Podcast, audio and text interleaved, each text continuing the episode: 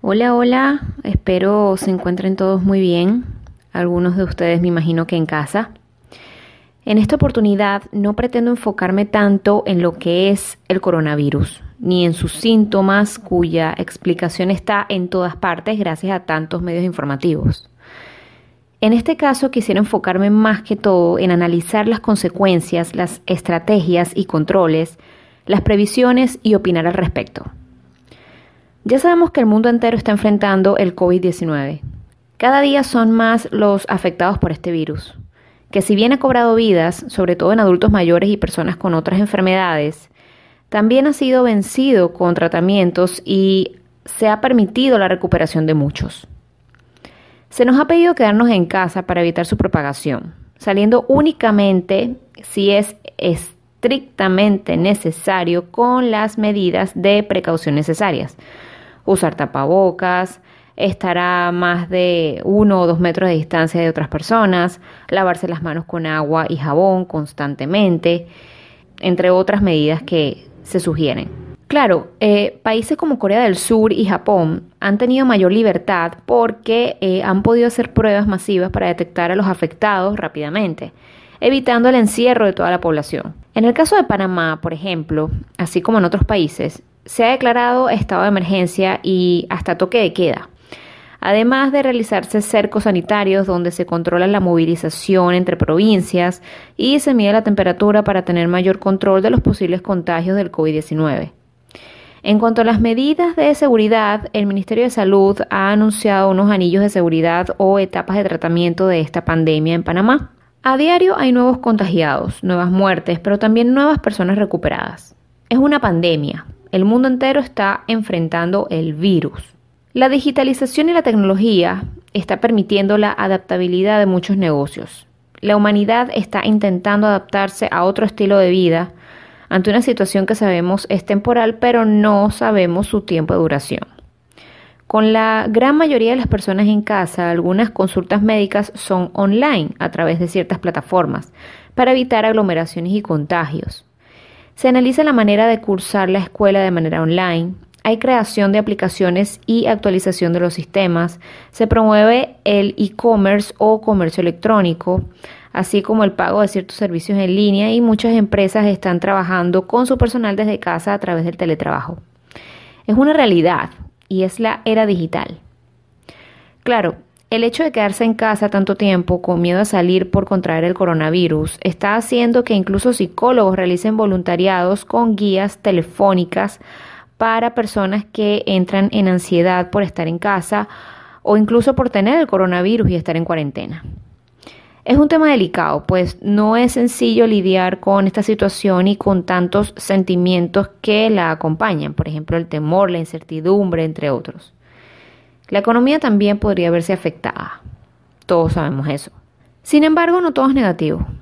El parón, como le llaman, ha permitido que la mayoría de los comercios y actividades que lleven a la aglomeración de personas hayan tenido que disminuir su actividad, lo cual ha permitido la descontaminación en muchas partes del mundo, según vengo leyendo, como por ejemplo eh, hay un aire más limpio en China, hay aguas más cristalinas en Venecia e incluso se han visto ciertas especies de animales andando libremente por las calles.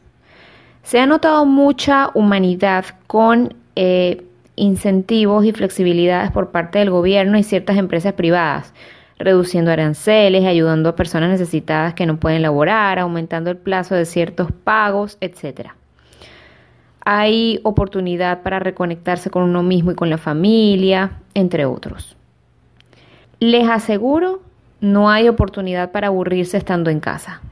Hay muchas cosas que hacer leer se puede hacer de forma física o digital. Hay muchísimo material en muchos portales digitales de cualquier tema. Cómico, farándula, drama, terror, novelas, textos científicos, textos tecnológicos, blogs de decoración, blogs de comida, etcétera, etcétera. Se puede ver televisión, hay películas, noticias, series, documentales, incluso con Netflix. Se puede buscar series, películas y programación que uno más desee se puede conversar con la familia. Hay incluso juegos de mesa y de habilidad mental que se puede practicar. Se pueden hacer juegos recreativos y educativos con los niños en casa.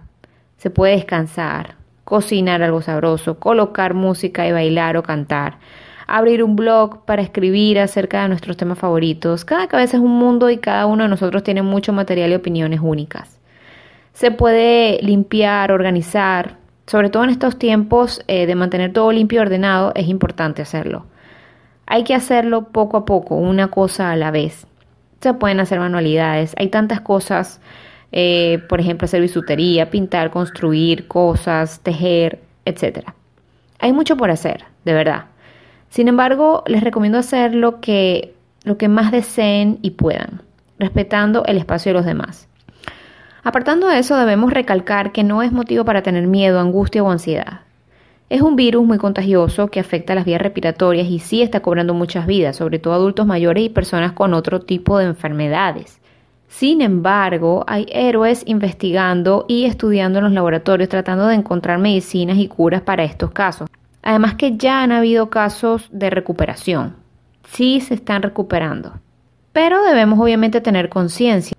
El hecho de quedarnos en casa y lavarnos las manos con agua y jabón constantemente por alrededor 20 segundos es para mantener el virus alejado y evitar su propagación. Es una situación que pasará, pero dejará muchos aprendizajes, avances y nuevas formas de hacer las cosas.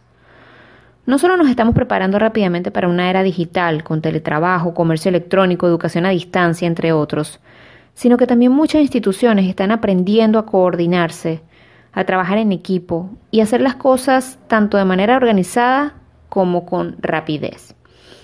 Esto sin duda es un paso inmenso en toda la humanidad, además que permite prepararnos y evitar de mejor manera estas situaciones.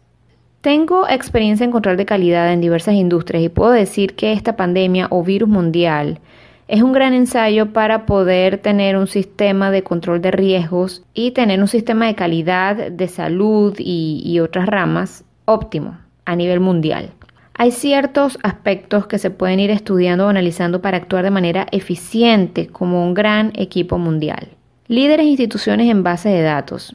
Citando el blog de Telefónica, blog Think Big, se recomienda tener listas con líderes en base de datos para poder actuar con rapidez ante cualquier crisis, así como listas de suministros almacenados. Eh, planes de seguridad, tanto física como digitalmente, para proteger tanto información como material de alto riesgo, así como planes de contingencia al momento de una emergencia global. De hecho, deben reforzarse las medidas de seguridad ante ciberataques, protegiendo la seguridad de datos y evitando los fake news o noticias falsas. Eh, deben haber procedimientos de acción rápidos y eficientes y seguros para enfrentar diversas emergencias mundiales. En cuanto al sistema de salud, eh, ya nos estamos enfrentando a diversas deficiencias que se tienen en cuanto a la investigación y acción rápida para, por ejemplo, crear vacunas o medicinas. Deben haber planes y procedimientos para diversos sectores de la economía en cuanto a sus actividades y sus trabajadores, sobre todo con pandemias donde la salud se ve afectada. Debe haber mayor colaboración y trabajo en equipo entre naciones, así como manejo de medidas económicas y financieras. Es importante planificar el origen de los fondos para infraestructura, medicamentos, investigación y otras actividades que se necesiten para enfrentar crisis mundiales. Ya están saliendo decretos para extender los periodos de pago, reducir intereses, reducir costos, prestar subsidios, eh, hacer toques de queda para evitar que la población salga y expandir el virus, etcétera, etcétera. Me imagino que se crearán leyes para que empresas públicas y privadas sepan cómo reaccionar ante casos de crisis globales en cuanto a prestación de servicios y ayudas o subsidios. De hecho, algo que llama mucho la atención es la resiliencia o adaptabilidad de muchas empresas en esta situación, al cambiar su estrategia y hasta producción.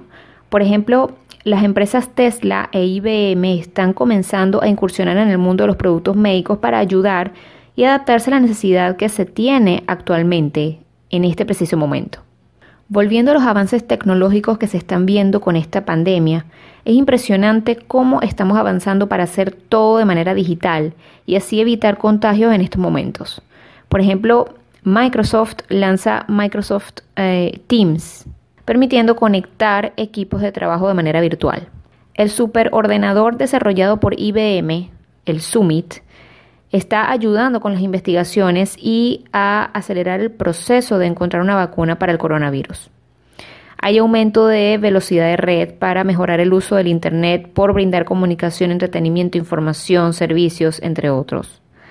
Hay clases y contenido educativo digital que aunque no es tan nuevo, se está estudiando la posibilidad de salvar los años escolares y universitarios con clases y evaluaciones virtuales. Hay bases de datos y mapas que permiten conocer el estado del virus en todo el mundo. Hay aplicaciones para hacer consultas médicas vía online. Hay instrumentos médicos y de investigación más avanzados. De hecho, los avances en el estudio de agentes microbiológicos para entenderlos y encontrar medicamentos y vacunas está avanzando. Hay diversas empresas de comunicación como Telefónica que está presentando cursos digitales gratuitos, aumentando la velocidad de navegación sin costo, aportando aumento de contenido en su aplicación como Vistar, entre otros. Hay plataformas incluso para hacer videos eh, de conferencias para teletrabajos en 3D. Definitivamente esto es un reto para la humanidad entera y habrá muchos cambios, varios de ellos positivos. Finalmente, aparte de seguir las normas de la OMS y de los ministerios de salud de cada país, así como hacer lo comúnmente recomendado, que es usar tapabocas, lavarse las manos con agua y jabón constantemente y tratar de permanecer en casa para frenar los contagios, nombro algunas recomendaciones para sobrellevar esta cuarentena que aporta un artículo del blog Sync. Controla la información recibida. No todo debe ser noticias negativas. También se pueden ver series y películas recreativas que nos hagan sentir bien, nos hagan reír y nos hagan compartir en familia para apartar un poco la mente del problema. Hay que mantener el contacto con otras personas, así sea de manera virtual. Hay que generar rutinas no estresantes ni estrictas. La idea es sentirse productivo, distraer la mente, no permanecer en pijama todo el día y no perder la costumbre de un estilo de vida estructurado y ordenado. Hay que mantenerse activo con actividades recreativas, ejercicio, eh, meditación y eh, los hobbies, como por ejemplo escribir, leer, cocinar, etc. Es importante aprender a conocernos y controlarnos. Esto nos hará salir victoriosos de esta situación. Es necesario tener una dieta saludable y controlar las horas de sueño y fijar horarios. Estas son recomendaciones que se han dado para evitar caer en ansiedad, evitar caer en depresión y eh, mantenernos pues tranquilos, relajados y activos en este periodo de cuarentena. Em, espero les haya sido útil la información, les haya gustado. Y si les ha gustado, por favor regálenme un like o suscríbanse a mi canal. Si tienen comentarios, dudas o sugerencias, me lo pueden dejar aquí abajo en los comentarios. Cuídense mucho, nos vemos en una próxima oportunidad. Chao, chao.